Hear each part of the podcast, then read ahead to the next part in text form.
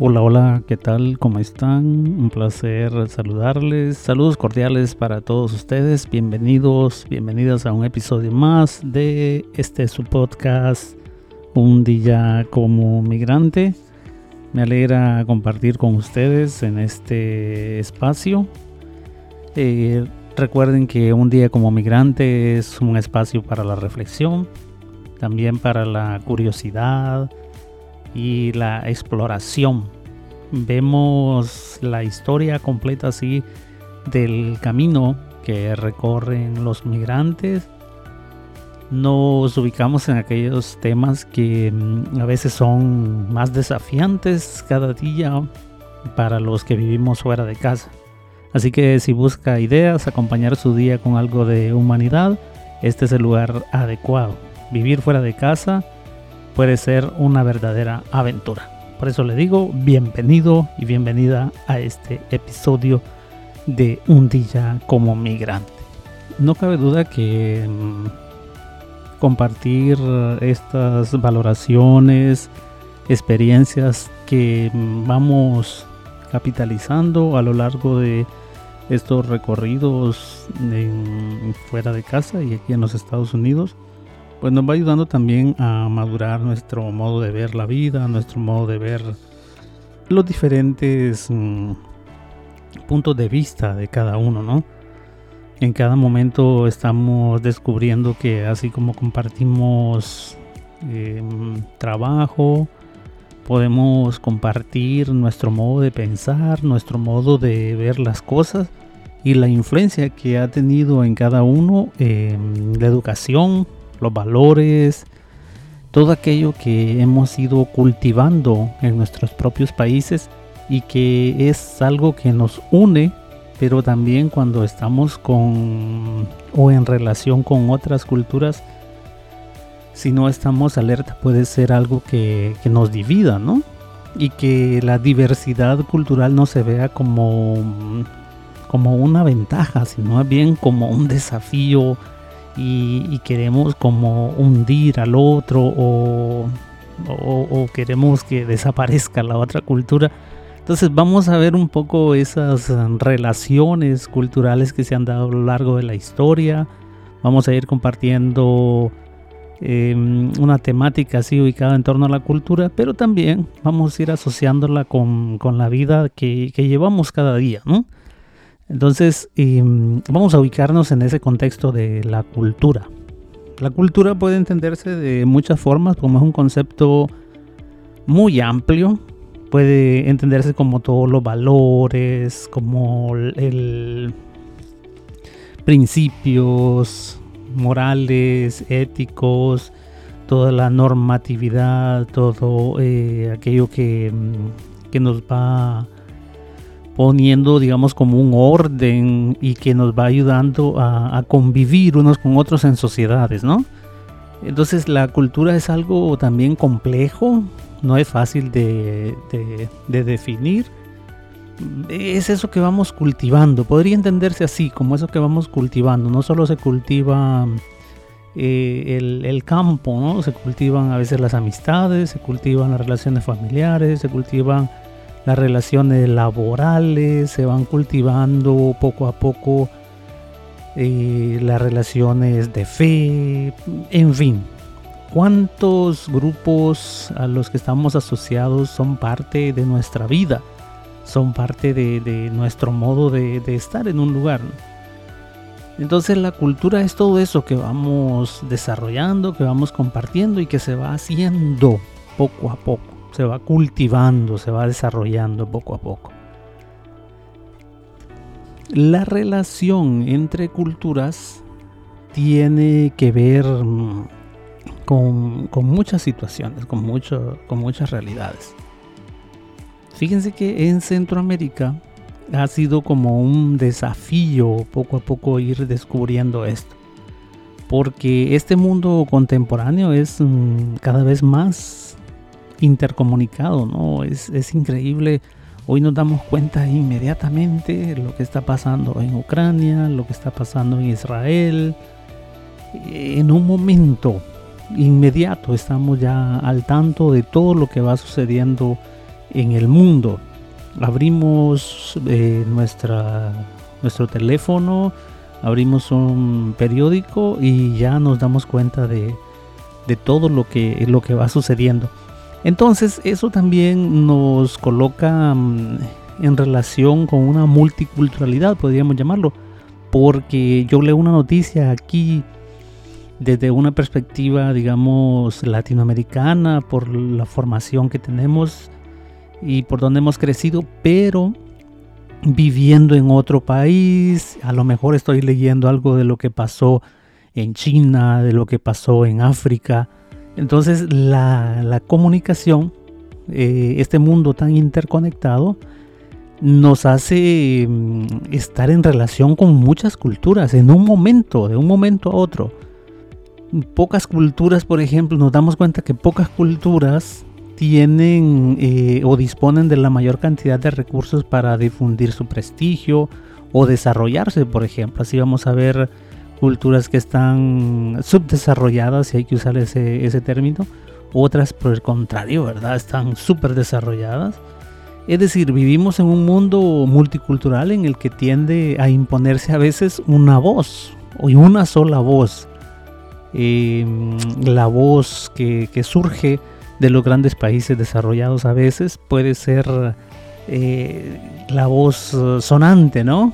A veces en los países también eh, nuestros, América Central, por ejemplo, lo que va marcando la política, por decir algo en política, lo que va marcando en política global, así inmediatamente quieren identificarse con algún eh, grupo o partido de, los grandes países desarrollados, como para estar en sintonía y demostrar algo de comunión, si se puede decir así. Entonces la apuesta por, por unas nuevas relaciones va surgiendo un término que mm, pues ya, ya, lleva su tiempo, pero que ha surgido este término de la interculturalidad, que, que, pretende ser un principio rector, que se opone radicalmente a esa tendencia de que todos tenemos que usar el mismo uniforme. Yo no sé en otros países, pero en Honduras, cuando estábamos en la escuela, siempre nos pedían que teníamos que ir con, con uniforme. Todos del mismo color, el mismo, los mismos colores de zapatos, pantalón, camisa, incluso íbamos a la secundaria y íbamos con, con uniforme también.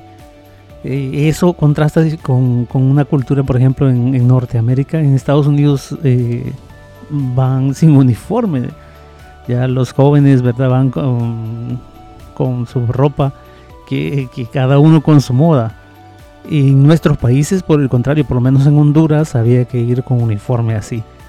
Y, todos teníamos que ser igualitos. Entonces pareciera que esa misma actitud se tiene en las culturas, donde todos es como esa tendencia que todos tenemos que parecernos a. Entonces eso es como la tendencia de las relaciones culturales. Entonces en torno a eso también ha surgido lo que podría ser contrario a esa tendencia, la interculturalidad, que es como parte de constatar esas relaciones de hecho entre las culturas y como una manera de afirmar la inviabilidad a largo plazo de un mundo que no asuma su diversidad cultural como riqueza y como potencial. Es decir, em, este concepto de interculturalidad es como la manera de valorar cada cultura eh, eso no quita, ¿verdad? Que seamos transparentes al momento de evaluar y decir, bueno, nuestras culturas tienen er, elementos positivos, pero también hay que reconocer que hay elementos que son negativos de nuestra cultura. Yo pienso en, mi país, que es el que conozco mucho más, y, digo, pues, eh, efectivamente, tiene muchas cosas positivas, que uno las quiere, las ama porque es su patria, pero también hay unos desafíos que por más que uno le tenga amor a su propio país, uno dice esas cosas tienen que cambiar, deberían cambiar, hay que luchar por cambiar. Y cambiar una cultura no va a ser de un día para otro, ¿no? Va a ser algo que, nos va a costar toda una vida y aún así a lo mejor ni lo logremos. Pero em, surge esa realidad, ese concepto de la intercultural. Interculturalidad, así es. Ahí entonces vamos a dirigir nuestra atención a esas relaciones entre personas de distintas culturas y sobre todo también que de fondo está ese tema de la educación, el tema de, de nuestro estilo de vida, el tema de nuestra formación ética, moral, nuestras creencias, en fin, todo, todo un, conjunto de realidades que se juntan para dar identidad a cada cultura, pero mm, teniendo un respeto importante y valor por la cultura que no es la mía, pero que también existe y que puede existir en este mundo así en el que compartimos, ¿no? En que vamos caminando juntos. Miren que muchos debates eh, se han centrado en esto de la interculturalidad, porque quieren replantear esas propuestas, sobre todo en, los ámbitos educativos, en casi todos los países del mundo. No siempre, ¿verdad?, se tiene éxito en esa discusión, pero sí se ha planteado em, como una necesidad urgente para las zonas indígenas sobre todo, es indispensable que se presente también como una estrategia para la población general. Porque mm, sobre todo en Centroamérica poco a poco han ido surgiendo la necesidad de, resaltar, de dar valor, de dar voz a tantos grupos culturales que hay, tan diferentes, y que a veces no tienen ni las condiciones mínimas para vivir. Por tanto, se va volviendo una necesidad darle el valor que se merece a estos grupos eh, sociales. Es parte como de nuestra región, ¿no? de Centroamérica, de la diversidad sociocultural que existe y que se manifiesta, por ejemplo, en, Centroamérica, yo pienso en Honduras. Eh, ¿Cuántos grupos mayas no hay en, Guatemala, no? Y, en Honduras, los grupos garífunas, por ejemplo, lencas, jicaques, pech, misquitos y rama, por mencionar solo algunos de ellos. Pero así, así hay, hay muchos, muchos grupos eh, culturales, socioculturales. Paradójicamente no se ve como una riqueza esta diversidad cultural, más bien se opone una interacción así limitada, ¿verdad?, entre las distintas formas culturales y es lamentable porque las relaciones se encuentran más bien marcadas y bien permeadas por la desigualdad y la discriminación en estos grupos étnicos.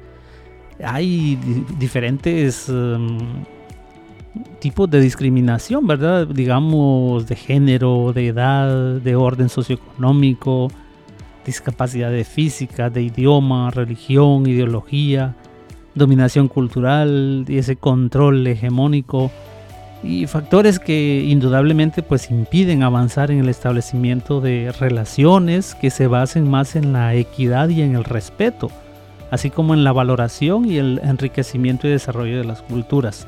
Eso no es lo propio, ¿verdad? Más bien se dan abusos en torno a, los grupos más vulnerables porque son minoría, porque, mm, en fin, una serie de problemáticas.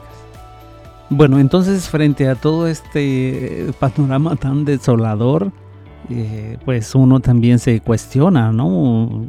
¿Cómo, cómo estamos viviéndolo nosotros eh, fuera de nuestro país, en un contexto cultural pues tan diverso que, que existe aquí en los Estados Unidos?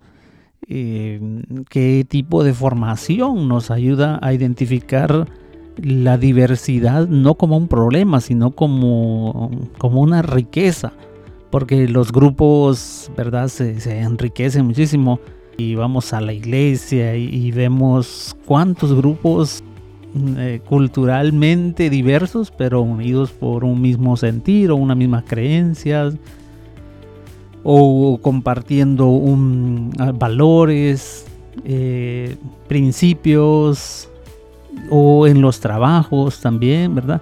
que puede ser eso, una riqueza que se encuentra en la diversidad o aquellas culturas, aquellas actitudes también que nos ayudan como a, dividirnos, ¿no?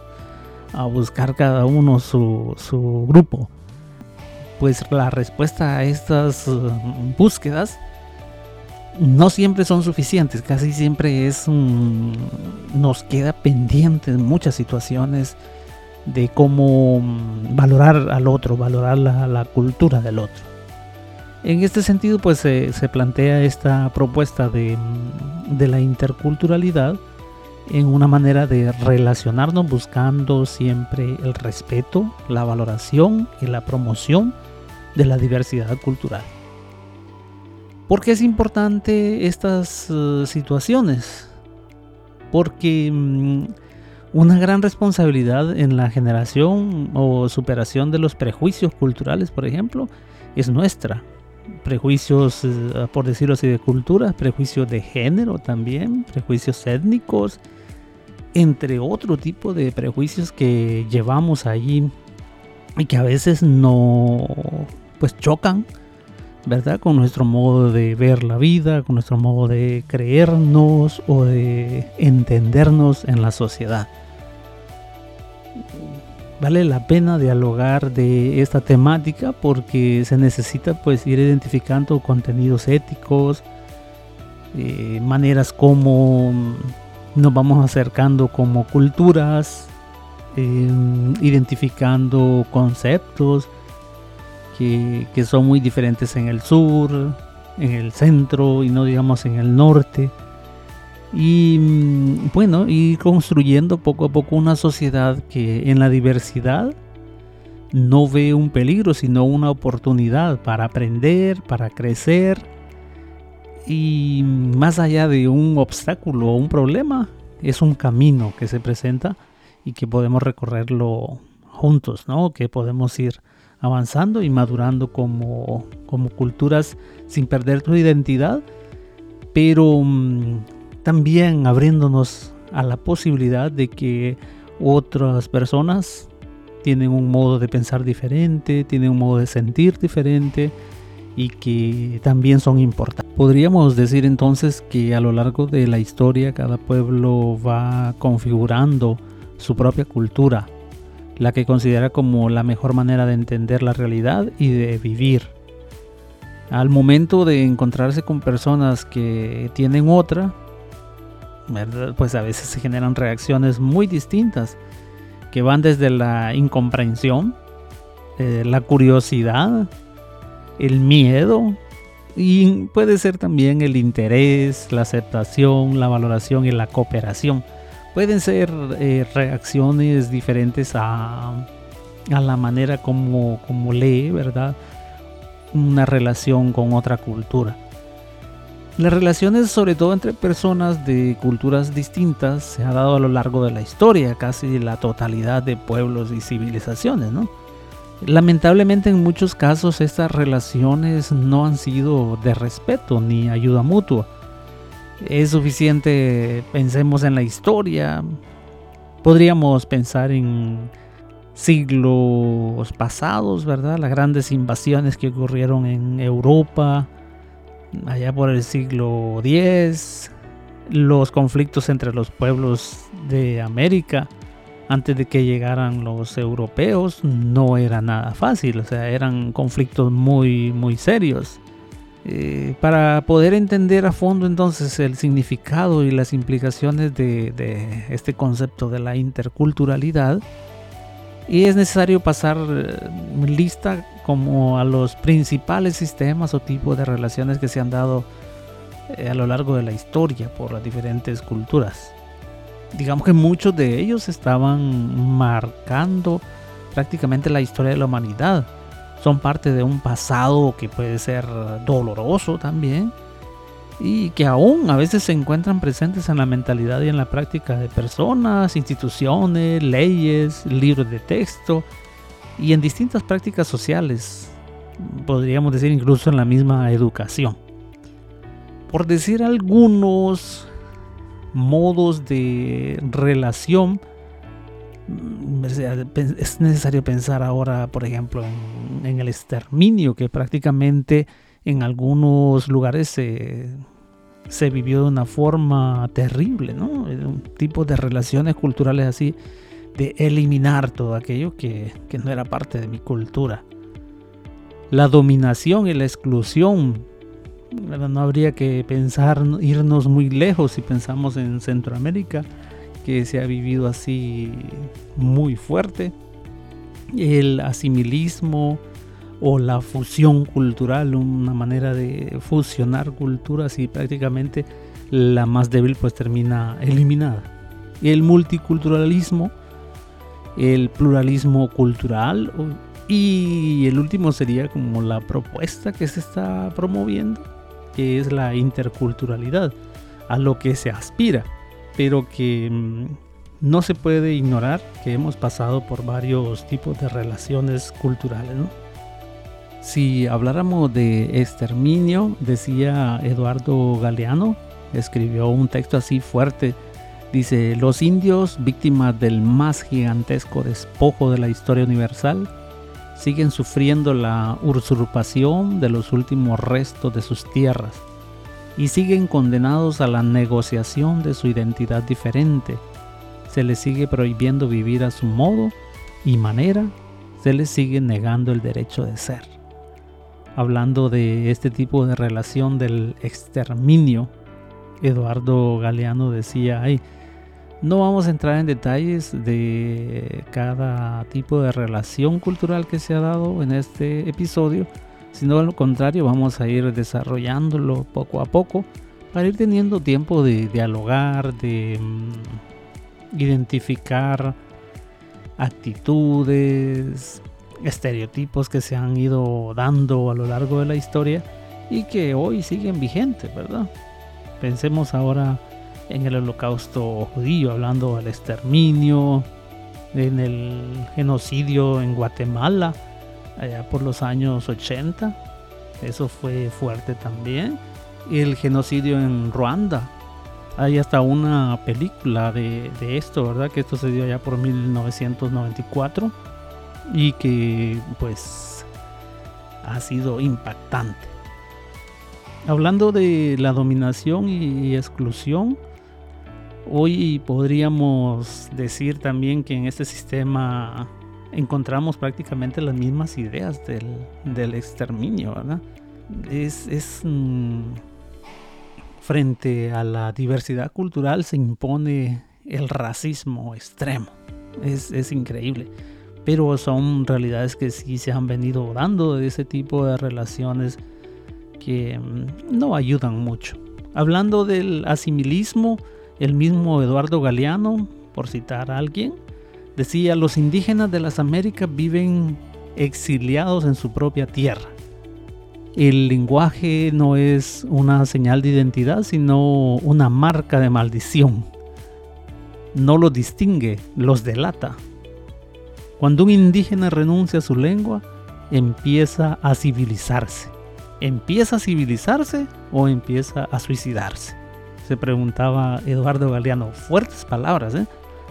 pero también expresan un poco la rudeza con la que se vivió ese tipo de relaciones. Hablando, por ejemplo, de la fusión cultural, que es otro tipo de relación que vamos a profundizar a lo mejor más adelante en otro episodio, este sistema plantea que las culturas deben fusionarse, incluso biológicamente, para formar una nueva cultura mejor que las originales. En teoría se considera que todas las culturas pueden y deben aportar distintos elementos como valores, conocimientos, prácticas sociales para formar la nueva síntesis cultural. Es como, como una dialéctica cultural, ¿no? De sacar una síntesis de, de todo lo que ya hay. El multiculturalismo se entiende o se puede entender tanto como una situación de hecho como una propuesta de organización social.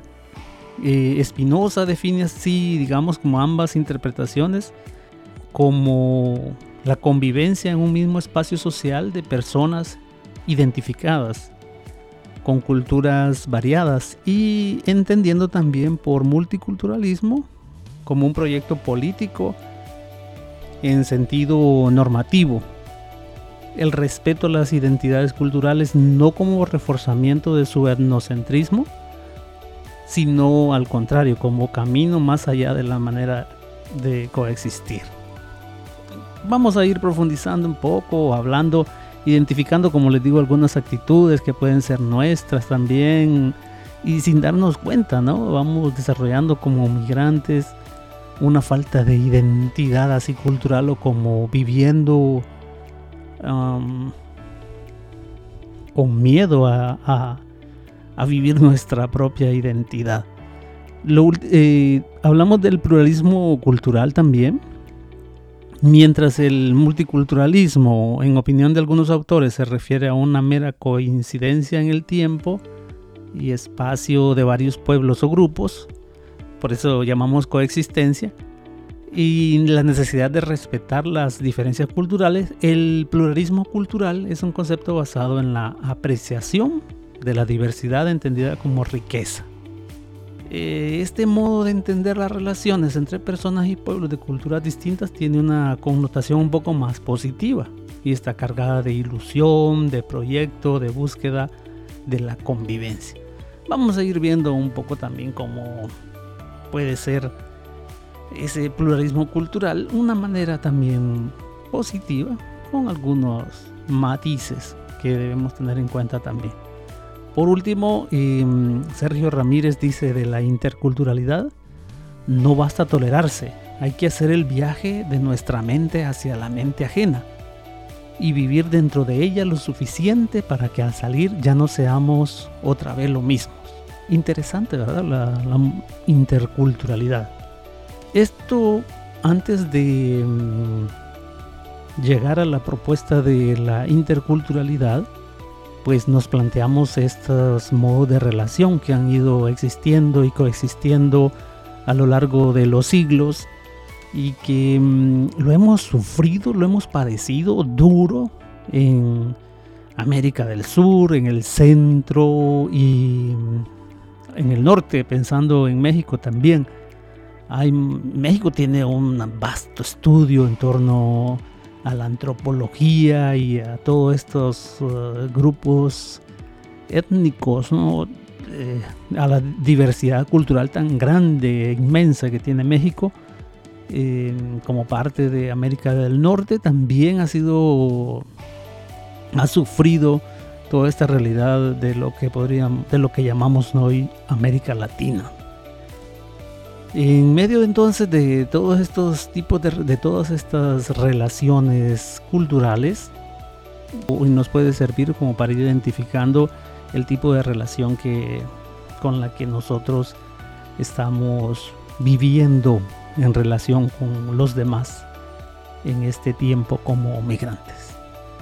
Bueno, vamos haciendo como un ambiente social donde nos ubicamos, ¿verdad? Vamos haciendo como un hábitat que favorece el que cada persona, cada familia, cada identidad se comprenda a sí mismo en función de, de algo más, de un proyecto que está tejido por valores, por ideales, por principios en fin, la cultura puede ser entonces un, por eso les decía, un concepto así amplio, importante, fundamental, fundamental para comprendernos en relación con otros y mm, valorarnos también cada uno en su en su identidad. En medio de esta diversidad cultural en la que nos encontramos, vale la pena pues agradecer nuestro grupito, agradecer ese espacio donde fuimos desarrollando y mm, también agradecer por el poder compartir con otras personas que no son de nuestra propia cultura, pero que nos ayudan a salir de nosotros mismos y a conocer otros modos de pensar, otros modos de sentir, de hablar, un modo diferente de ser.